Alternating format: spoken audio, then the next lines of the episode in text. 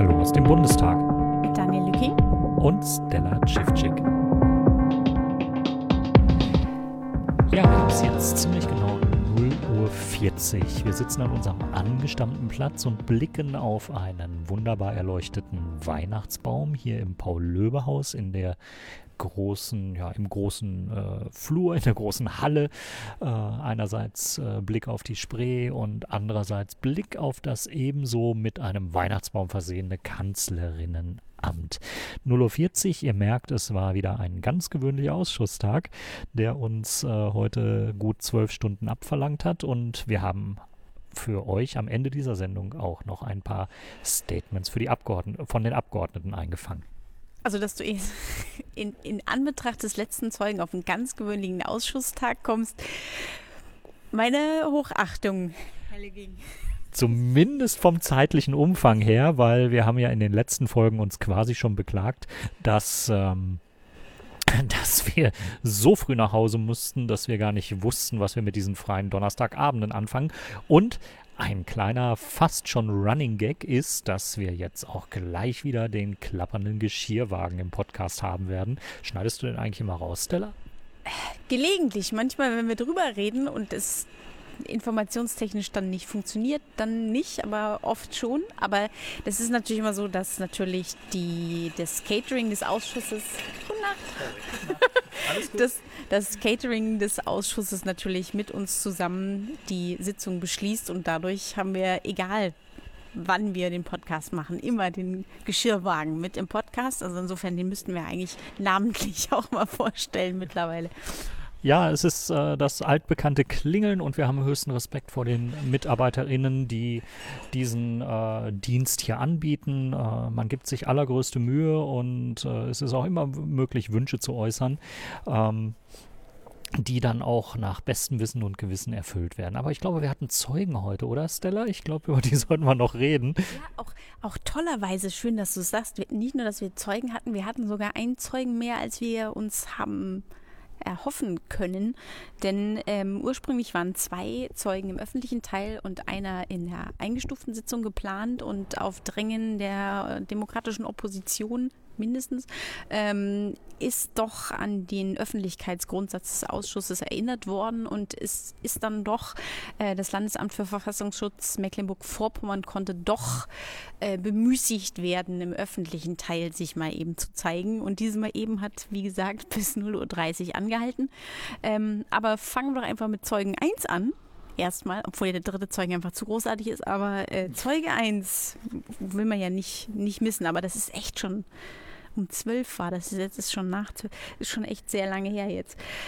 Jens Koch, das war Herrn Kochs zweite Ladung. Er ist Ministerialrat im Bundesministerium des Innern und er ist sogar äh, im Gegensatz zu vielen anderen Zeugen zum Zeitpunkt des Anschlags und zum heutigen Zeitpunkt in der gleichen Position. Der Zeuge wurde auch zu dem schon immer mal wieder erwähnten Themenkomplex äh, Klein versus M befragt, die beim Generalbundesanwalt ein sogenanntes Zwiegespräch führten, über das es mehrere Auslegungen gibt, bis dahingehend, dass es dieses nicht gegeben hat. Und Zeuge Koch bestätigte die Theorie des Zeugen Klein und ähm, nicht nur das, er hat wirklich sehr eindrücklich vermittelt, dass er wenig bis nichts von der Aussage des Herrn M hält und ähm, hat, hat gesagt, dass das alle, ähm, seine gesamte Abteilung, alle völlig verblüfft darüber waren, wie Herr M zu dem Ausspruch kommen kann, dass irgendeine Quelle totgeschrieben werden sollte und das käme ganz von ganz oben. Und ähm, er sagte, dass auf jeden Fall die, die schöne Aussage ist immer, weil es natürlich wieder auch um die Pressekonferenz des Innenministeriums ging, was schon untypisch in vorauseilendem Gehorsam und dem Ausschuss vorgreifend eine Pressemitteilung machte, dass es dieses Gespräch nicht gegeben hat. Und das ist immer so, so ein schönes Drehen im Kreis, das dann später mal gesagt hat, ja, es gab vielleicht am Rande ein, ein Gespräch, aber nicht mit diesem Themeninhalt, das immer schon keiner weiß irgendwas, aber es ist klar, dass es das nicht gab. Das ist wirklich so, wie man was abstreiten kann, von dem bis auf diese zwei Personen wirklich keiner wissen kann, ob das stattgefunden hat oder nicht und das wirklich nicht im Aufgabenbereich von der Pressekonferenz vom Innenministerium liegt, überhaupt, dass sich das Innenministerium da bemüßigt sieht, irgendwas zuzusagen ähm, und dem Ausschuss so rüde vorgreift, ähm, ist auch in dieser Sitzung wieder äh, ein großes Thema gewesen. Wir machen für Neueinsteiger gerade nochmal die Erläuterung, um welche Pressekonferenz es geht. Äh, wir hatten vor ziemlich genau einem Jahr hier im Ausschuss die besondere Situation, dass sich zwei Aussagen hier diametral gegenüberstanden und widersprachen. Ähm, wie aus dem Nichts kam der Leiter der EK Ventum aus dem LKA NRW ähm, mit der Information hier in den Ausschuss, dass ihm die Weiterverfolgung der Quelle VP01 untersagt worden war von eben Herrn Klein in diesem besagten Vier-Augen-Gespräch und dass Herr Klein geäußert habe, diese Information sei von ganz oben gekommen, diese Order sei von ganz oben gekommen. Ähm, Zeuge R.M. der in NRW auch unter Klarnamen ausgesagt hat, ähm, hat äh, festgehalten, dass er da keinen dienstlichen Grund erkennen konnte. Er konnte nicht sagen, warum ihm als Ermittler hier eine Grenze gesetzt wird von oben, von äh, vorgesetzten Behörden wie dem äh, Bundeskriminalamt. Ähm, und er konnte vor allen Dingen sich nicht erklären, warum diese Order aus, scheinbar aus der politischen Ebene gekommen ist. Und es lief so ab, dass diese Aussage spät abends, auch ungefähr um äh, diese Uhrzeit, dieses Zeitfenster, in dem wir uns mit dem letzten Zeugen hier jetzt bewegt haben, stattgefunden hat, was dann ganz offensichtlich das Innenministerium in Brand gesetzt hat. Es hat dazu geführt, dass es im Innenministerium eine Telefonschalte am nächsten Morgen gegeben hat, an der nicht weniger als 14 Personen beteiligt gewesen sind, die in allergrößter Härte versucht haben, diese Aussage vom Eis zu bekommen, diesen Zeugen zu diskreditieren und, das werden wir nachher von dem anderen Zeugen noch hören, auch ganz eindeutig mit dem Ziel, schlechte Presse zu vermeiden. Und es passierte dann etwas, was in äh, Jahren des NSA-Untersuchungsausschusses, vier Jahre habe ich den begleitet, im in der Bundespressekonferenz und in der Regierungspressekonferenz noch nie passiert ist. Man nahm inhaltlich Stellung zu einer Aussage, die vor einem Untersuchungsausschuss des Parlaments äh, getroffen worden ist und äh, hat vor allen Dingen diese Aussage des Zeugen komplett versucht zu demontieren. Ähm, und das Ganze nicht einmal auf Nachfrage von JournalistInnen, sondern proaktiv mit einem ausgearbeiteten Statement, was das Ergebnis dieser 14-köpfigen Telefonschalte gewesen ist. Ähm, und da hat im Wesentlichen der beschuldigte Zeuge Klein ähm, gesagt, nein, ein solches Vier-Augen-Gespräch habe es mit diesem Inhalt nicht gegeben und hat das Ganze als dienstliche Erklärung zu Protokoll gegeben, um innerhalb von nicht einmal 24 Stunden diese Aussage des Landeskriminalamtszeugen R.M. zu demontieren. Aber ich finde die Taktik seltsam, also wirklich so eine Ausnahmekarte zu ziehen und zu sagen, das ist jetzt erst uns wurscht, was der Ausschuss jetzt macht. Wir müssen auf jeden Fall mal sagen, hier, das stimmt hier alles gar nicht. Dass man sagt, diese Taktik haben wir gewählt, weil wir verhindern wollten, dass es eine mediale Welle gibt. Also ich würde sagen, das war der Auslöser für the mediale Welle. Also ich finde, das ist, da hat meines, meiner Meinung nach komplett das Gegenteil von dem erreicht, was vorgegeben war, der Grund zu sein, um eben voreilend diese Aussage zu treffen. Das ist aber auch nicht das einzige Mal, dass das äh, insgesamt passiert ist. Wir hatten im gleichen Jahr zu Anfang des Jahres eine, ein ähnliches proaktives Handeln seitens des Innenministeriums. Da ging es um neue Informationen, die zum äh, möglichen Mittäter äh, Bilal Ben Ammar in die Presse gekommen sind. Ähm, auch hier hat das äh, Innenministerium eine proaktive Linie gewählt und hat dann mit einer äh, großen Pressekonferenz, die die im Innenministerium abgehalten wurde und auch einem anschließend verbreiteten, äh, rund, ich glaube, 14 Seiten war es, äh, starken Papier, auch versucht, seine Sicht der Dinge zu zementieren. Ähm, Es ist schwierig, weil ähm, eigentlich sind das Dinge, die die Presse macht und die Presse recherchiert, legt vor, deckt auf. Und wenn dann in einem solchen Umfang Inhalte nachgeliefert werden, ja, dann sind wir bei alternativen Fakten. Und dann hat man im Prinzip zwei Erzählungen zu einem Sachverhalt und äh, jeweils eine Seite stützt sich darauf, dass die eigene Darstellung korrekt ist und sagt, nee, die andere Darstellung ist nicht korrekt. Und dann bleibt eben das Problem, dass wir keine eindeutigen Situationen mehr haben. Und äh, ja, das ist meiner Meinung nach eine sehr bedenkliche Entwicklung, eine solche Öffentlichkeitsarbeit ähm, in einem Ministerium so zu betreiben. Martina Renner fragte den Zeugen, wie er denn erfahren habe von diesem äh, Aus, von dieser Differenz der Aussage zwischen Klein und Herrn M. Und da sagte der Zeuge, dass das durch, er wisse nicht mehr, ob das eine E-Mail oder ein Anruf war, dass Herr Dr. Vogel ihn nach dieser Sitzung äh, kontaktiert habe und gesagt habe, ähm, hier ist, äh, gibt es eine wilde Behauptung übers, äh, über das Innenministerium. Von ganz oben würden wir eine Quelle totschreiben und ähm, dazu müssten wir uns jetzt mal ganz schnell äußern. Und daraufhin gab es die erste Beratungssitzung von, ich glaube, drei oder vier Beratungssitzungen dieses Tages, ähm, in der kurz beratschlagt werden sollte, wie weiter mit Herrn Dr. Vogel in der zweiten Reihe im Ausschuss verfahren werden soll, ob er irgendwie befangen ist, dass er eben auf die, ähm, den Verlauf des Aus oder über den Verlauf der, ähm, ja, wie das Innenministerium sich dazu geäußert hat, ob, ob er daraufhin Einfluss hatte oder nicht. Interessant war in diesem Zusammenhang auch, dass es intensive Kennverhältnisse des Zeugen Koch mit dem Zeugen Klein gibt. Ähm, es kam in der Sitzung äh, zutage, dass es sich quasi um Duzkumpels handelt, dass man gemeinsam dienstlich schon miteinander zu tun gehabt hat und dass man, wie das ist, wenn man gemeinsam auf Dienstreisen ist, als erstes einmal die Handynummern ausgetauscht hat. Äh, Herr Koch wollte sich nicht mehr ganz daran erinnern, ob er via Handy am Abend der Aussage noch mit Herrn Klein telefoniert hat oder ob da irgendein Austausch per E-Mail stattgefunden hat. Aber es äh, ist, glaube ich, äh, berechtigt zu sagen, am Abend dieser Aussage von R.M. brannte die Hütte. Es war helle Aufregung und ich glaube, in der Nacht ist insgesamt in Kreisen des Innenministeriums recht wenig geschlafen worden ja, eben ein Dutzverhältnis zu Herrn Klein und ein Nicht-Kennverhältnis zu Herrn M. Also insofern eben die keine, keine Rücksprache mit M zu halten und zu sagen, K, Klein, ich stehe hinter dir, was auch immer kommt, ist ein interessanter Sachverhalt und damit könnte man eigentlich aufgrund schon des, des, des äh, Ladungsgrundes Klein versus M zum zweiten Zeugen des Tages kommen, zu Stefan Kaller.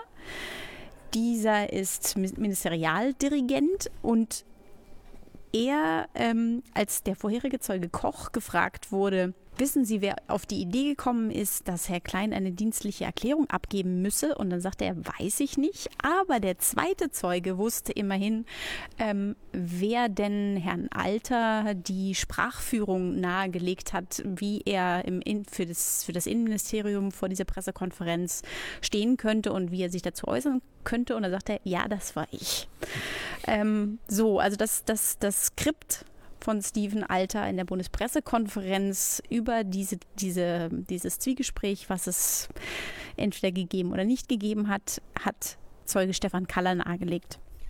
Ich Stefan Kaller. Ich, das haben wir an mehreren Stellen gehört. Er hat äh, ähm, ganz offensiv entschieden, weil er wohl offensichtlich in seiner Karriere nicht nur äh, mal Rechtsanwalt im Verkehrsrecht gewesen ist, was er uns heute kundgetan hat, sondern auch äh, im Bereich der Presseöffentlichkeitsarbeit wohl mal gearbeitet hat ich, Stefan Kaller, ich habe entschieden, ähm, hart zu kontern und diese ähm, Aussage im Ausschuss hart äh, anzugehen und hart zu dementieren. Er führte eben aus, dass er Herrn Klein auch intensiv befragt habe zu den Hintergründen und Inhalten, dass er eigentlich selbst gar keine dienstliche Erklärung von ihm hätte haben wollen, ähm, vielleicht weil er das nicht für nötig betrachtet, aber er hat selbst quasi die Ermittlungen beim Fall Klein mehr oder weniger geführt und ähm, hat dann auch noch zu Protokoll gegeben, dass ähm, diese von Herrn Alter in der Bundespressekonferenz dann äh, kundgetane Erklärung auch vom ehemaligen äh, Bundesinnenminister Thomas de Maizière gut geheißen worden ist, der wohl zwischen äh, Verlassen Steve Alter Innenministerium und Aufsuchen der Bundespressekonferenz ähm, noch äh, über den Inhalt informiert worden ist und auch noch sein Go gegeben hat. Also da hat sich eine große Gruppe von Männern inhaltlich innerhalb kürzester Zeit sehr intensiv abgestimmt und hat den Zeugen R.M. ja, ziemlich diskreditiert. Und es ist bis heute nicht erklärlich, warum Herr R.M. zum einen äh, sich so weit nach vorne gewagt hat, denn er musste eigentlich davon ausgehen, dass er für seine Aussage sehr wenig Belege hat. Ähm, das ist der eine Punkt. Das hätte ihn dazu bewegen können, zu sagen, nee, ich sage besser nicht aus.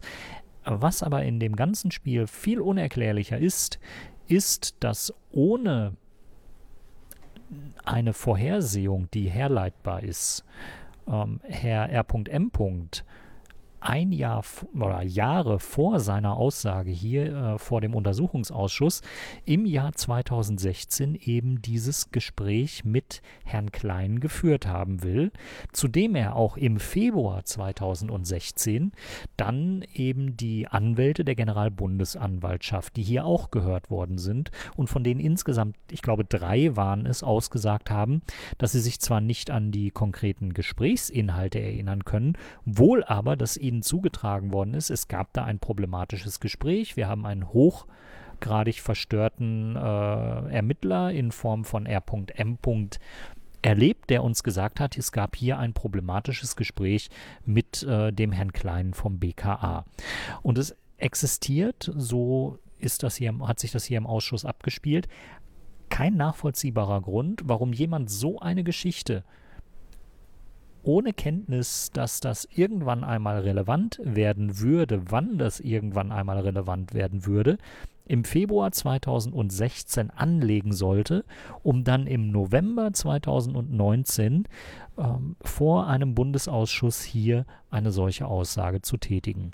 Das sind zwei sich diametral gegenüberstehende Aussagen, in die wahrscheinlich auch nie Wahrheit eine ultimative Wahrheit hereinzudeuten sein wird.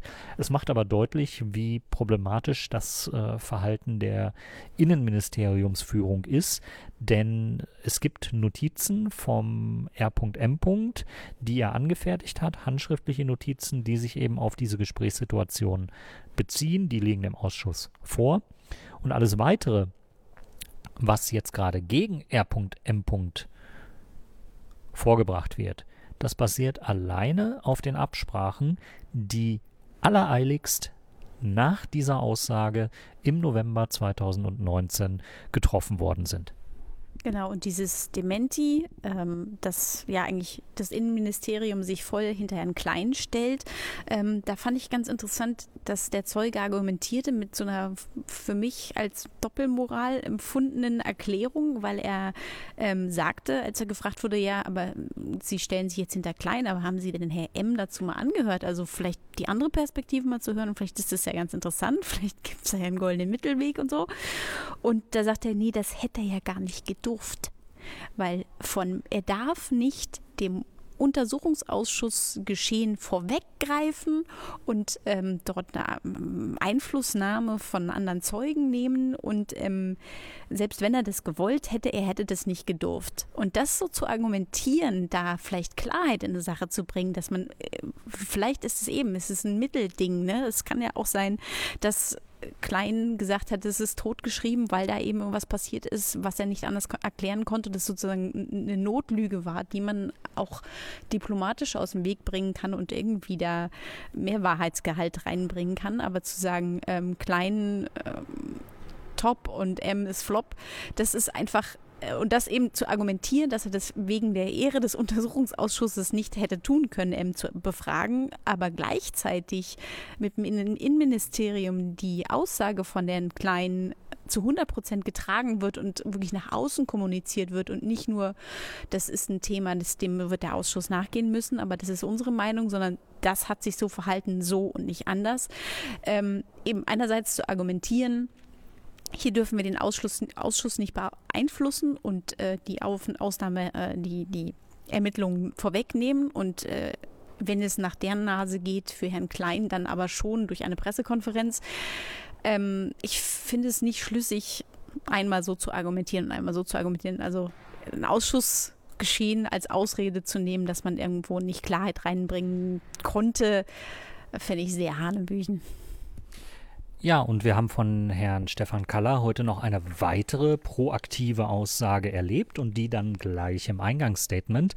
Er hat einen Komplex innerhalb von wenigen Sätzen abgeräumt, der diesen Ausschuss auch lange befasst hat. Wir erinnern uns, ähm, im Jahr 2018 gab es ungefähr ein halbes Jahr nach Beginn der Sitzung des Breitscheidplatz-Untersuchungsausschusses die Personalie Frau H. Frau H. war eine ehemalige Verfassungsschutzmitarbeiterin, die vergessen hatte, das dem Ausschuss mitzuteilen, als sie hier im Untersuchungsausschuss anfing, als Vertreterin des Bundesministeriums des Innern aktiv zu werden. Und es stand im Raum, dass äh, die Einsetzung von Frau H.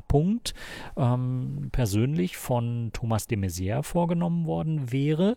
Ähm, das hat sich im Laufe des Ausschussgeschehens dann schon mal auf Herrn Kaller verlagert, der heute im Untersuchungsausschuss gleich in Satz 2 seiner, seines Eingangsstatements eingeräumt hat, dass diese Personalie der Frau H. ein Fehler gewesen sei, dass er zwar immer noch zu seiner seiner Entscheidung von damals stünde, mittlerweile aber sagen muss, mit den weiteren Erkenntnissen, die der Ausschuss hier zutage gefördert hat, ähm, dass es nicht mehr in Frage käme, Frau H. oder jemanden aus ihrer Abteilung, äh, der Abteilung 6 war das, ähm, im, genau, der Abteilung 6 war das, ähm, in dem Ausschuss an dieser Position einzusetzen. Damit hat er im Prinzip das getan, was ähm, ja auch an dieser Pressemeldung äh, oder mit dieser Pressemeldung getan wurde. Er hat proaktiv einen Sachverhalt äh, so dargestellt, wie er ihn gerne hätte und wie er ihn wahrgenommen haben möchte, hat damit Erklärung geliefert, hat die Schuld eingestanden und damit quasi das Thema abgeräumt. Wie glaubwürdig all das ist, vor allen Dingen, weil wir in äh, sechs Monaten schon ein sehr, sehr aggressives Verhalten von Frau H. erlebt haben mit äh, vielen Interventionen und äh, insbesondere bei der hochwertigen Zeugin äh, Lia Freimuth, die sehr weit sich vorgewagt hat für eine Verfassungsschützerin und für eine Verfassungsschützerin hier, glaube ich, im Ausschuss auch weiterhin äh, die umfassendste Aussage und die gewagteste Aussage geliefert hat. Ähm, ja, das war schon deutlich zu sehen, wie sie da versucht hat, Einfluss zu nehmen. Und äh, seitens der Vertreter der GroKo, der Großen Koalition, damals noch mit dem Ausschussvorsitzenden Armin Schuster, hat man immer versucht, dieses diesen möglichen Interessenskonflikt äh, klein zu reden. Nein, da gäbe es gar keine, gar keinen Grund überhaupt anzunehmen, dass es da Verwerfungen und Interessenskonflikte geben könnte. Ähm, ja, also das ist eine der problematischsten Personalien hier in dem Ausschuss, würde ich sagen, äh, die hier zutage gefördert worden ist. Und sie scheint sich dann heute mit dieser Aussage zunächst erledigt zu haben, zumindest bis Thomas de Maizière dann hier vor dem Ausschuss aussagen muss und dann auch nochmal zu dieser Personalie mit Sicherheit Stellung nehmen werden muss. Äh, Herr Kaller hat noch einmal ähm, generell auch Herrn de Maizière schon mal proaktiv gedeckt und hat gesagt, naja, die Aussagen, die R.M. getätigt hat, dass Herr Klein angeblich gesagt hätte, na ja, das ist etwas, das aus der Hausspitze des Innenministeriums kommt. Äh, ich, er habe sich TDM, R.M. habe sich TDM für Thomas de Maizière notiert und hat schon damals eingeräumt, er wüsste nicht, ob er die Person damit meine oder eben die Hausspitze des äh, Innenministeriums. Ähm, Herr Klein äh, ja, soll das gesagt haben. Und Herr Kaller hat das heute nochmal komplett in Abrede gestellt. Ähm, er hat ausgesagt, auch wieder im Brustton der Überzeugung und äh, charmant, äh, wie man das von ihm gar nicht gewohnt ist, wenn man ihn aus anderen Aussagen und anderen Kontexten im Untersuchungsausschuss Zusammenhang kennt. Ähm, dass er sich, ähm, da sagte er, dass er sich überhaupt keinen Grund herleiten könne, warum Herr Klein so etwas sagen sollte. Er hätte verstanden, wenn äh, Herr Klein behauptet hätte, das sei eine Weisung, die von Herrn Kaller oder von Herrn Kurzhals äh, gekommen wäre, aber ein Minister mit so einer Detailaussage, die so weit in die Arbeitsebene hereinreiche, ähm, zu belegen und zu belasten, das sei ja per se schon mal abwegig. So weit in einem operativen Geschäft sei ein äh, Minister überhaupt nicht drin. Also alles völlig abwegig, zumindest laut Herrn Kaller. Auch noch ein weiterer Sachverhalt, der schon ein bisschen in den letzten Zeugen reinleitet, weil es da um das gleiche Thema geht, ähm, um den Sachverhalt dass das Landesamt für Verfassungsschutz in Mecklenburg-Vorpommern vor dem Anschlag Informationen nicht an Vorgesetzte weiter, also eine Information nicht an Vorgesetzte weitergeleitet wurden, die über mögliche Mittäter des Anschlags informieren, also Informationen von einer Quelle. Und dass das irgendwo versackt ist und erst später nach seiner Verwendung der Zeuge TS, der in der letzten Sitzung nicht öffentlich gehört worden ist, aufgrund von Personenschutz oder Identitätsschutz, ähm, nach seiner Verwendung ähm, selber zum Staatsanwalt gegangen ist und gesagt hat, hier, es gab diese Information, die ist an der Stelle versackt und ähm, ich kann das eigentlich nicht verantworten und mit dieser Information rausgegangen ist. Da gab es jetzt vor einigen Wochen mal, äh, das ist, ist, ist groß in der Presse aufgepoppt und ähm, er sagte, dass er dieses Schreiben auf dem Schreibtisch gehabt habe und ähm, ja, das war ein anonymes Schreiben, was dann so ein bisschen, also er hatte das in Erinnerung, dass es anonym war. Ähm, und auf Nachfragen, wann, ob er sich erinnern könne, wann dieses Schreiben auf seinem Schreibtisch aufgetaucht ist, wo steht, es gibt potenzielle Mittäter, weil ja immer noch die große Frage ist, wie ist denn eigentlich der Attentäter überhaupt aus der Stadt gekommen und wo hat er sich bis er wieder mal auf dem Radar erschienen ist, aufgehalten. Und ähm, ja, da sagt er, ja, so, also es hat viel Bohren bedarf, so November, Dezember 2019 müsste das gewesen sein. Dieses äh, Schreiben ist deswegen so relevant, weil es einen komplett neuen Erzählstrang hier im äh, Breitscheidplatz Untersuchungsausschuss aufmacht, nämlich die äh, Erzählung, die Ankopplung an den Bereich der organisierten Kriminalität. Es gibt einen Vorgang Opal Grün, mit dem sich hier Berlin befasst. Da geht es um organisierte Kriminalität, allgemein auch immer wieder als Clankriminalität äh, bezeichnet. Ähm, und das reicht in die arabischen Großfamilien hier in Berlin rein. Es gibt ganz offensichtlich die Aussage, dass es einen Zeugen gibt, der mitbekommen haben will, dass innerhalb einer arabischen Großfamilie, die dieser Zeuge überwachen sollte, ähm, es eine Reaktion auf den Anschlag gegeben hat und das nicht nur im Nachhinein, als der Anschlag passiert ist, sondern auch im Vorhinein. Also es ist bekannt geworden, dass diese arabische Großfamilie wohl über die Anschlagspläne und auch die Anschlagsausführung ähm, sich unterhalten hat und äh, dass zum Beispiel der Attentäter als ähm, dumm bezeichnet worden ist, diesen Anschlag nicht richtig gemacht habe, äh, von der falschen Seite in den Breitscheidplatz Weihnachtsmarkt hineingefahren sei. Ähm, also da waren sehr detaillierte Dinge, die in der Presse nachzulesen waren und Hinweise, ähm, eben, dass es eine Verbindung zur organisierten Kriminalität gab und ein weiterer Aspekt, der dafür spricht, am Anschlagstag selber, an dem man das Bewegungsprofil aus äh, auch aktuell nicht wirklich belegbaren äh, ähm, Gründen nachvollziehen konnte vom äh, Attentäter gab es eine Fahrt mit der U-Bahn Richtung Neukölln und man geht im Ausschuss davon aus, dass bei dieser Fahrt Richtung Neukölln und dann bei dem anschließenden Rückweg Richtung Moabit die Tatwaffe abgeholt worden ist.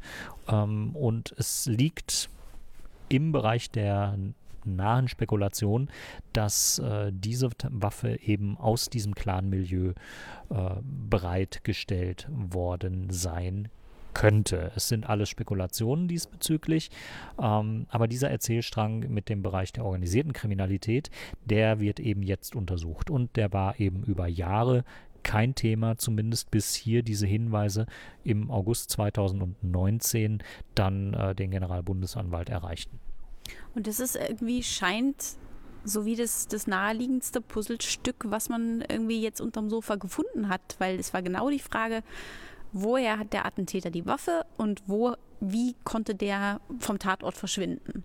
Und oh. genau, genau eigentlich dieses Schreiben oder die Information dieser Quelle sind eigentlich genau dieses Puzzlestück, was sagt, ja, das ist, das sind die Leute, da hat er die Waffe her und diese Leute haben ihn ähm, mit dem Auto irgendwo hingefahren. Und das sind, das sind genau diese Anteile, die das LKA Berlin eben nie untersucht hat, die immer außen vor geblieben sind plus zusätzlich noch die Frage danach, wie kam der Attentäter kurz vor dem Attentat an große Geldsummen? Er hatte eine nicht geringfügige Summe selbst bei sich. Er hat kurz vorher Überweisungen an die Familie getätigt. Klar, ähm, das kann mit seinen Drogenhandelsaktivitäten zusammengehangen haben, die aber auch nicht hinlänglich untersucht worden sind. Mit welcher Familie hat er den Drogenhandel be äh, betrieben? Ähm, in welche Strukturen der organisierten Kriminalität war er eingebunden? All das sind Dinge, die vom LKA Berlin hier in äh, mehreren Aussagen überhaupt nicht äh, erleuchtet werden und behandelt werden konnten und wo auch das äh, BKA in den Aussagen eigentlich stets mit den Schultern mehr oder weniger gezuckt hat und diesen Dingen eigentlich nicht so richtig nachgegangen ist. Und ich finde, das ist eine schöne Brücke zum dritten Zeugen. Zum dritten Zeugen Reinhard Müller. Und er ist Leiter des Verfassungsschutzes in Mecklenburg-Vorpommern und dahingehend eine schöne Brücke, weil er, ähm, es schien der Ladungsgrund auch zu sein, dass ähm, eben diese relevanten Kenntnisse vorenthalten worden sind und nicht weitergegeben worden sind, weil sie intern die Strukturen belasten. Und er sagte, das wurde, das hat er in seinem sehr, sehr straffen Eingangsstatement, es waren vier bis fünf Minuten, ähm, sagte er, wir haben die deswegen nicht weitergegeben, weil der Inhalt nicht zutrifft. Es ist schlicht nicht schlüssig und ähm, damit nicht weitergabefähig. Und ich finde eigentlich ganz interessant, dass man erstmal vorweg schon eine Beurteilung und Sichtung macht und sozusagen für sich schon den Filter ansetzt und sagt, nee, das ist nicht relevant, obwohl das eben genau der Punkt ist, das, was immer unklar ist, wird durch diese Quelle ähm, erklärt. Und dann sagt er, ja, das ist nicht schlüssig und deswegen gehen wir das nicht weiter. Und ähm, er verwehrte sich natürlich gegen den implizierten Vorwurf, dass Dinge hätten verhindert werden können, wenn genau diese Information geflossen ist. Aber soweit ähm, versteigt sich der Ausschuss eigentlich nicht. Aber es ist genau der Punkt, warum ähm, werden, wird dieses schreiben diese Information der Quelle nicht an die BAO City, die sich genau mit dem Nachtatgeschehen, also eben den ganzen Zusammentragen von Informationen, von Beweismitteln beschäftigt hat, weitergegeben, sondern das LFV äh, Mecklenburg-Vorpommern beschließt einfach, nö, das ist nicht aussagekräftig und das braucht man nicht. Ich finde immer noch keine richtigen Worte für diesen letzten Zeugen. Ähm, es ist Wahnsinn, er wurde ab ungefähr 19.45 Uhr vernommen in etwa. Da begann sein Teil des Tages. Und es sind aus ihm in den darauffolgenden vier Stunden eigentlich nur zwei Informationen herausgekommen, äh, nämlich dass das äh, Landesamt für Verfassungsschutz in Mecklenburg-Vorpommern vor dem Anschlag hin Hinweise auf den Attentäter hatte und auch nach dem Anschlag mit dem Thema befasst gewesen ist.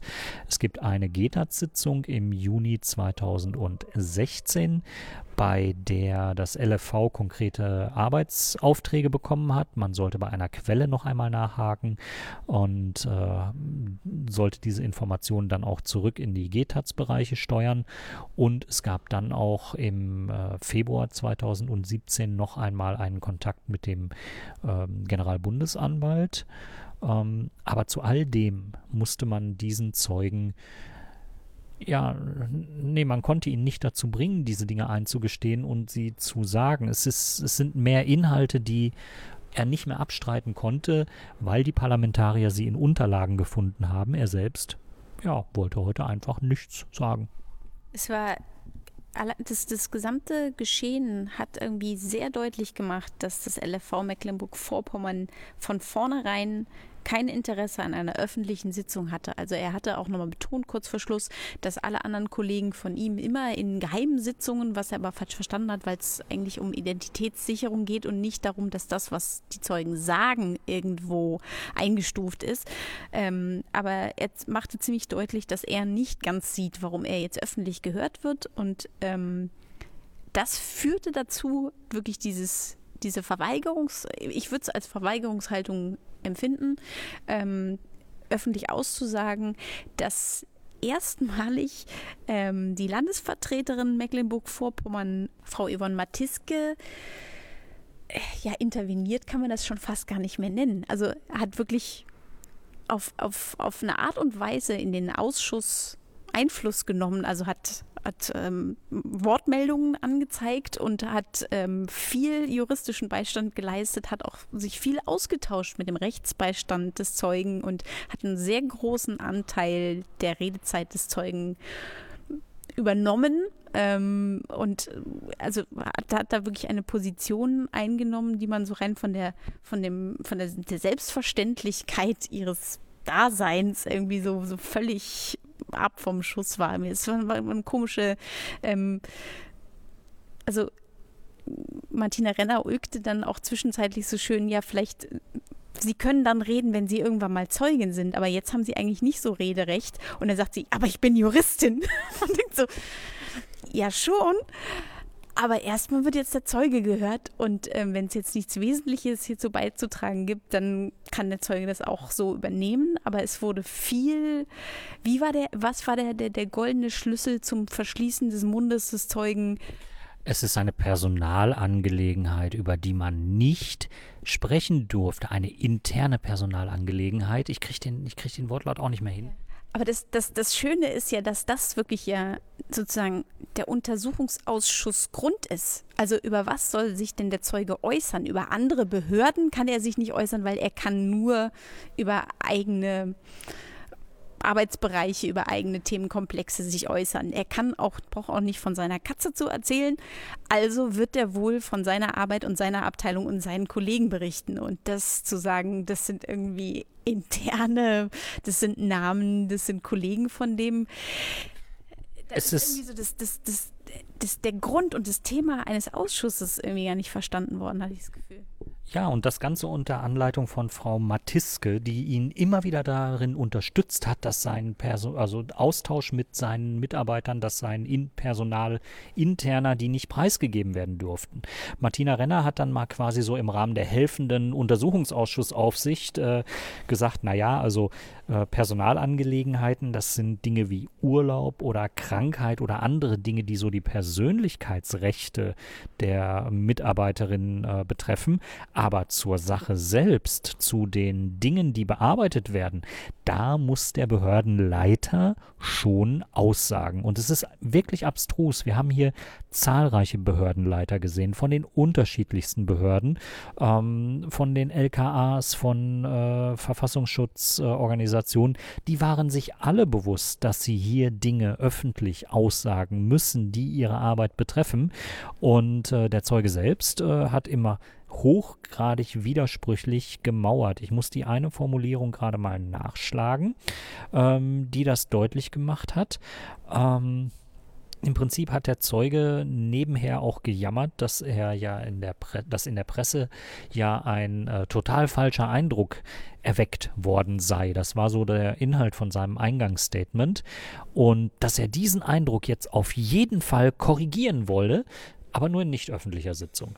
Also ein öffentlich falsch entstandener Eindruck soll natürlich korrigiert werden, aber die Öffentlichkeit soll davon nichts erfahren. Also ähm, Herr Müller, das ist widersinnig. Das ist nicht begründbar und äh, sie beklagen da ein Zerrbild, was in der Öffentlichkeit entstanden sei, was sie gerade rücken möchten.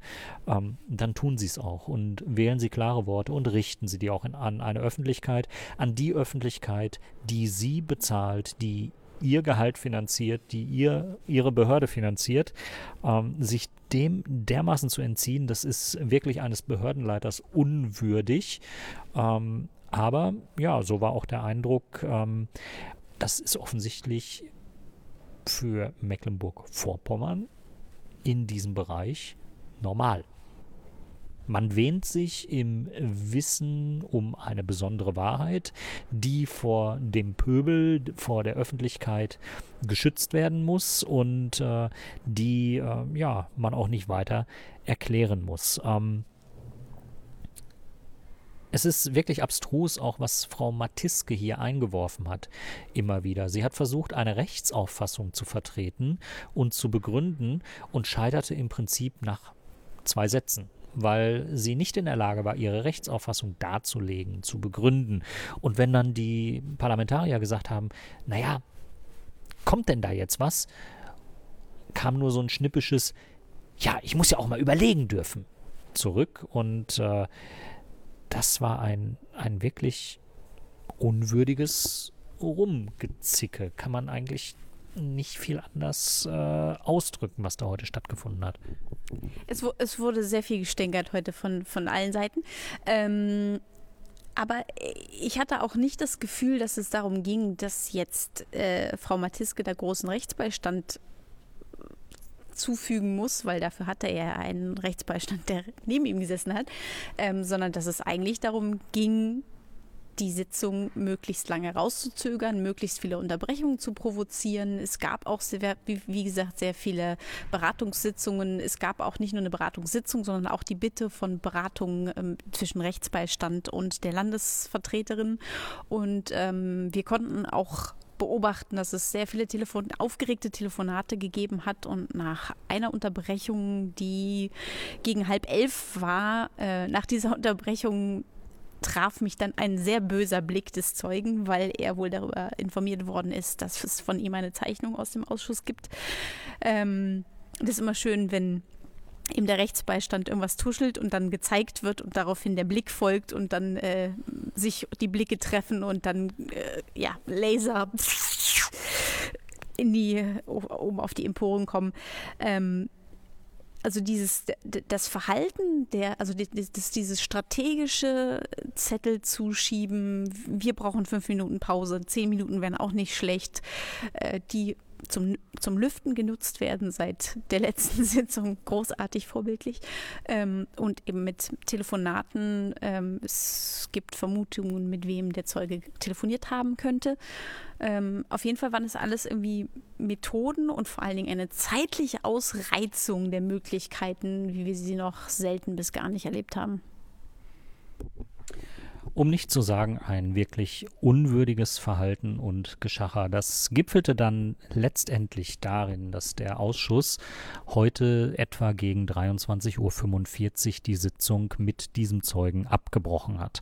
Und äh, nicht einfach nur so resignierend abgebrochen hat, sondern es ist etwas passiert, was wir in dem Ausschuss hier auch noch nicht erlebt haben und was wir auch vom NSA-Untersuchungsausschuss nicht wirklich kennen. Ähm, es wurde nämlich angekündigt, dass der Ausschuss ein Ordnungsgeld verhängen wird. Basis für dieses Ordnungsgeld wird jetzt das äh, zu erstellende Protokoll sein. Und dann wird der Ausschuss sehr dezidiert sich anschauen, wo haben Beab äh, Abgeordnete ähm, ab, ja, wo haben Abgeordnete rechtmäßige Fragen gestellt und wo hat dieser Zeuge widerrechtlich die Antwort auf diese Fragen vermieden und nicht gegeben. Und das Ganze wird jetzt in einem Ordnungsgeld äh, ja, enden. Keiner weiß bisher, wie hoch genau diese, äh, diese Ordnungsgelder ausfallen, aber ich bin mir sehr äh, sicher, dass da sehr intensiv gelesen wird. Vor allen Dingen ein Aspekt äh, sollte auch noch äh, Berücksichtigung finden. Der Zeuge hat äh, vor Publikum im Ausschuss äh, die Behauptung aufgestellt, aus der nicht öffentlichen Sitzung der letzten Woche seien geheimhaltungsbedürftige Informationen weitergegeben worden, was nicht der Fall ist. Wir haben uns hinterher auch nochmal mit den Obleuten diesbezüglich unterhalten und es blieb so ein bisschen der Eindruck, dass dieser Zeuge überhaupt nicht verstanden hat, wie hier die Abstufung ist, was die öffentliche Sitzung für Inhalte hat, was die nicht öffentliche Sitzung für Inhalte hat und und was geheime Inhalte und geheime Sitzungen hier sind. Ähm, meines Wissens nach ist das Einzige, was aus dieser nicht öffentlichen Sitzung äh, herausgedrungen ist und was auch herausdringen darf, ähm, dass die dass der Landesvertreter Mecklenburg-Vorpommern, der bei dieser Sitzung noch anwesend gewesen ist, die nicht öffentliche Sitzung verlassen musste, weil man festgestellt hat, dass äh, er im Fallbereich, zu dem der Zeuge in nicht öffentlicher Sitzung aussagte, befangen ist. Zu den Inhalten sonst ist nichts bekannt geworden und nichts in die Öffentlichkeit gegeben worden. Und selbst wenn das passiert wäre, wäre es kein Geheimnisverrat gewesen, weil es eben nur eine nicht öffentliche Sitzung gewesen ist und keine geheime Sitzung. Genau, wie schon vorhin erwähnt, ging es eben in dem nicht öffentlichen Teil darum, die Identität des Aussagenden geheim zu halten und nicht dessen Aussagen. Ja, und das, denke ich, äh, wäre auch mal äh, dran, entsprechend sanktioniert zu werden, wenn hier ein hochrangiger Behördenleiter, also wir reden hier vom Leiter einer Behörde, vom Leiter eines Landesamtes für Verfassungsschutz, wenn der hier den, äh, die Anschuldigung aufbringt, dass äh, Abgeordnete hier äh, geheime Informationen, schutzbedürftige Informationen in die Öffentlichkeit geben und diesen Eindruck erweckt. Ähm, also es ging hoch her, es war eine aufgeladene Sitzung und äh, wir haben am Ende dieser Sitzung dann auch nochmal mit den Abgeordneten gesprochen und ähm, geben euch jetzt die Statements dazu. Genau, das erste Statement ist von Martina Renner. Darauf folgt Irene Mihalic und zum Schluss hört ihr Benjamin Strasser.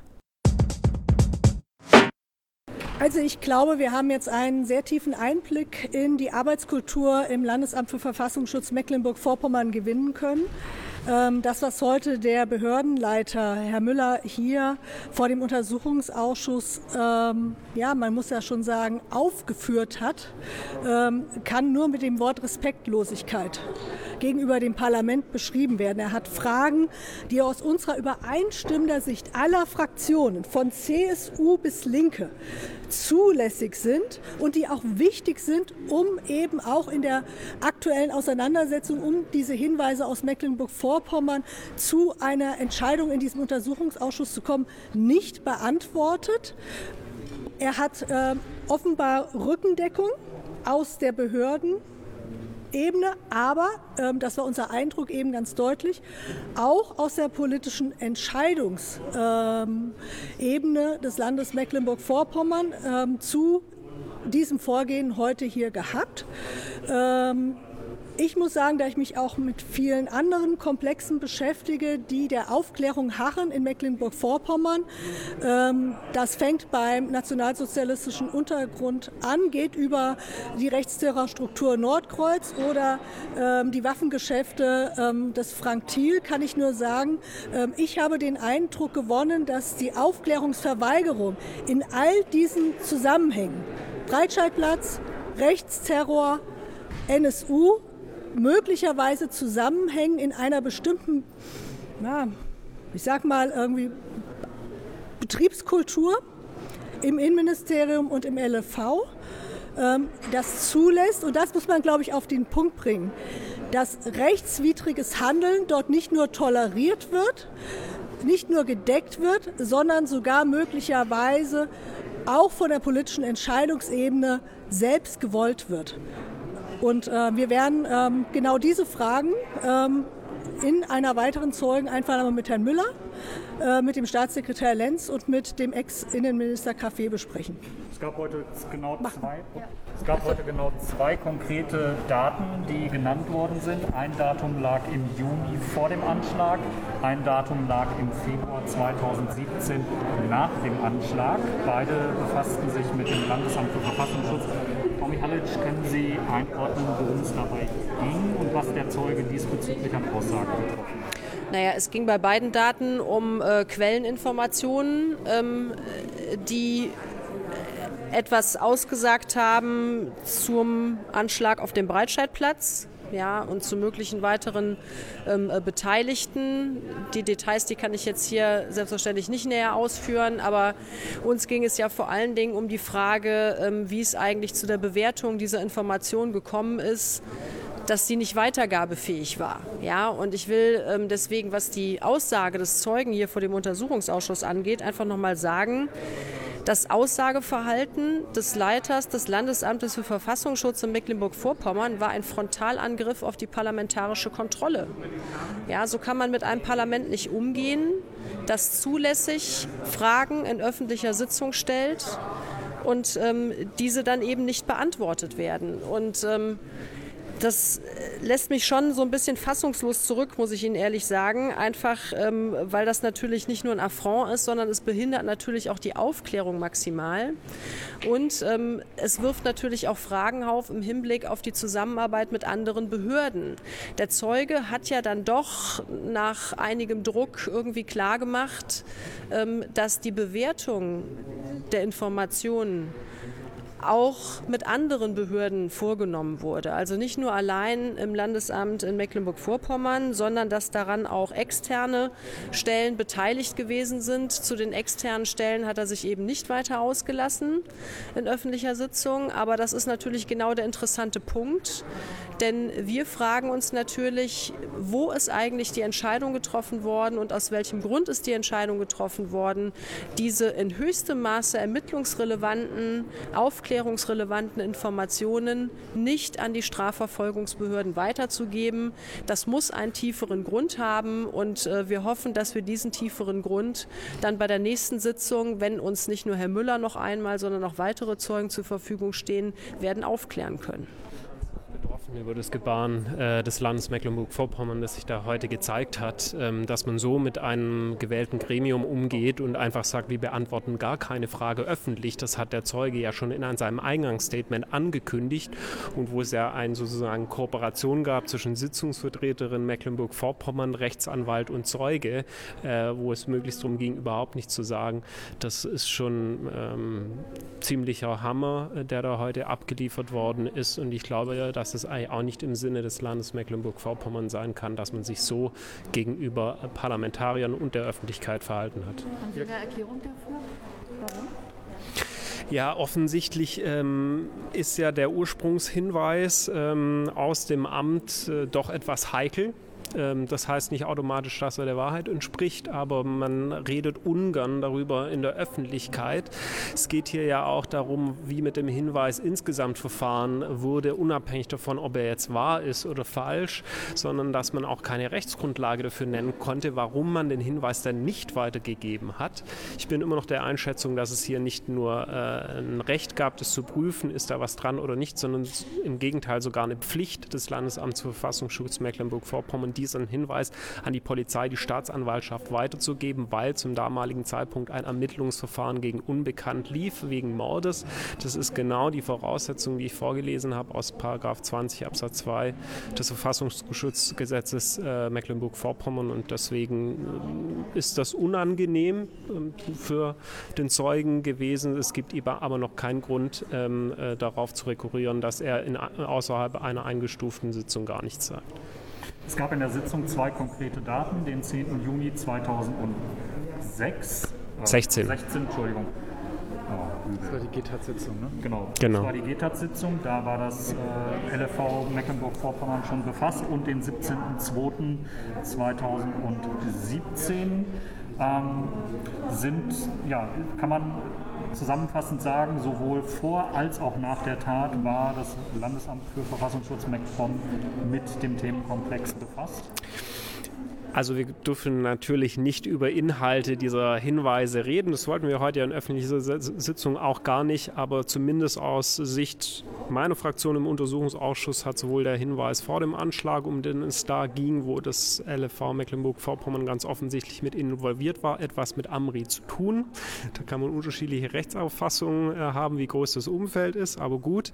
Ähm, und es gibt den zweiten äh, Hinweis äh, relativ zeitnah nach dem Anschlag ähm, wo klar ist, dass das etwas mit Amri zu tun hat und wo in einer Lage, wo dieser Anschlag passiert ist, wo äh, eine BAO City ja massiv äh, versucht, den Anschlag aufzuklären, äh, kann es nicht sein, dass man sich da offensichtlich keine Gedanken drum macht, ob man diesen Hinweis nicht auch weiterzugeben hat, damit die Ermittler ihn bewerten können, ob er stichhaltig ist oder ob er nicht den Tatsachen entspricht. Zwei Sätze vielleicht noch zum Duo Kala Koch aus dem Innenministerium heute. Ja, ähm, äh, Herr Koch ähm, hat äh, zumindest mal ähm, ja, ein bisschen was gesagt. Also ich fand es bemerkenswert, dass ähm, offensichtlich das Thema Weihnachtsmarktanschläge, äh, mögliche Ziele, wie schützen wir Weihnachtsmärkte in Deutschland, äh, trotz entsprechender Hinweise in IS-Magazinen äh, ganz offensichtlich nicht die Rolle gespielt hat in deutschen Sicherheitsbehörden, die es hätte spielen sollen. Zumindest in den Teilen äh, bei der Polizei, die ja für den Schutz äh, zuständig sind der Weihnachtsmärkte. Das hat Herr Koch ja zugegeben. Ähm, Kahler war natürlich gewohnt äh, souverän ähm, in seiner Aussage. Ähm, ich muss ehrlicherweise aber sagen, ich, äh, das Thema Versetzung war ja auch durchaus ein Thema. Da hat er für mich sehr schlüssig äh, dargelegt, äh, dass diese Entscheidung ähm, der Postenbesetzung schon vor den ganzen Vorgängen äh, um Herrn Klein und Co. Ähm, äh, stattgefunden hat. Ähm, das ist immer für uns noch nicht wirklich schlüssig welches Interesse eigentlich Herr M. daran hatte, irgendwie eine Falschaussage zu tätigen oder warum er das hätte erfinden ähm, sollen. Für mich steht durchaus auch noch die Möglichkeit im Raum, dass äh, Herr Klein äh, zwei Personen angelogen hat, nämlich die eigene Bundesregierung, äh, indem er gesagt hat, es gab ein solches Vier-Augen-Gespräch inhaltlich nicht. Und ähm, ähm, Herrn M, weil er eben das gesagt hat äh, mit, mit vielleicht der, der Motivation auch, nach dem Gespräch, bin in die Enge gedrückt, ich brauche jetzt irgendeine Erklärung, warum ich mich so verhalten habe, dass man dann sozusagen einem so einen Satz rausrutscht. Das kam halt von oben, ich muss mich jetzt heute so verhalten. Das mag vielleicht eine Erklärung ähm, sein. Ähm, mein Eindruck war, dass man dieser These in der Telefonschalte nicht mit dem notwendigen äh, Druck nachgegangen ist, gibt es sozusagen auch noch eine dritte Auflösung äh, die, der Fragen, die hier im Raum stehen. Vielen Dank. Dankeschön. So, das waren Martina Renner, Irene Mihalic und Benjamin Strasser in den Statements. Und da der Zeuge Müller so uns alle so in Atem gehalten hat ähm, und ja, eigentlich nur die Frage danach ging, wie man jetzt mit dem Zeugen am besten weiter verhandeln kann oder wie man ihm auch am besten klar macht, zu was er sich auch tatsächlich äußern darf, auch rechtlich, ähm, wird er in der nächsten Sitzung nochmal gehört werden. Am 10.12. ist die nächste Sitzung, also nochmal mit dem Zeugen Müller, mit A.B. Herrn Caffier, den wir jetzt auch häufiger schon in den Schlagzeilen gesehen haben, und Herrn Lenz, der auch heute schon häufig Erwähnung gefunden hat. Staatssekretär seines Zeichens und äh, nach all dem, wovon man ausgehen kann, auch äh, der Telefonjoker des Abends, äh, weil in jeder verfügbaren Minute, die sich dem Zeugen geboten hat, äh, die Leitung in Richtung Innenministerium äh, ähm, Innenministerium bzw. Verfassungsschutz äh, Mecklenburg-Vorpommern glühte. Genau, also dieses am 10.12., also gibt es am 11.12. dazu die Podcast-Folge. Und ja, Spenden, ne? Spenden, auch mal ein gutes Thema. Wir haben auch heute mal wieder von Herrn J., ähm, auf den ist Verlass, wieder während der Sitzung die Spende erhalten. Wir haben uns sehr gefreut. Und ähm, wenn ihr dem gleich tun wollt, könnt ihr das via PayPal unter spende.uapod.berlin. Und dann würde ich jetzt, wie spät haben wir es jetzt? Moment, wenn wir schon Spender, SpenderInnen namentlich erwähnen, dann muss ich auch noch eine nicht näher genannte SpenderIn erwähnen, die regelmäßig auch noch 3,20 Euro für einen Kaffee an einem Sitzungstag zur Verfügung stellt. Äh, vielen Dank an dieser Stelle auch nochmal. Ja, und äh, wir sind um 0.30 Uhr mittlerweile. Ah, 0.30 Uhr wäre schön. Wir sind um 1.30 Uhr angelangt. Die Weihnachtsbäume glühen hier immer noch und äh, Aber sonst, sonst ist hier zappenduster, aber wir, wir sind schon im Dunkeln hier angekommen. Also sonst sitzen wir hier gerne und auf einmal wird alles duster, aber dieses Mal haben wir uns schon im Dunkeln hierher gesetzt und sind eigentlich nur mit der ähm, Notausgangsbeleuchtung hier versorgt und dem Weihnachtsbaum, wie gesagt. Und damit vorweihnachtliche Grüße von uns aus dem Bundestag und bis zur nächsten Sitzung. Tschüss!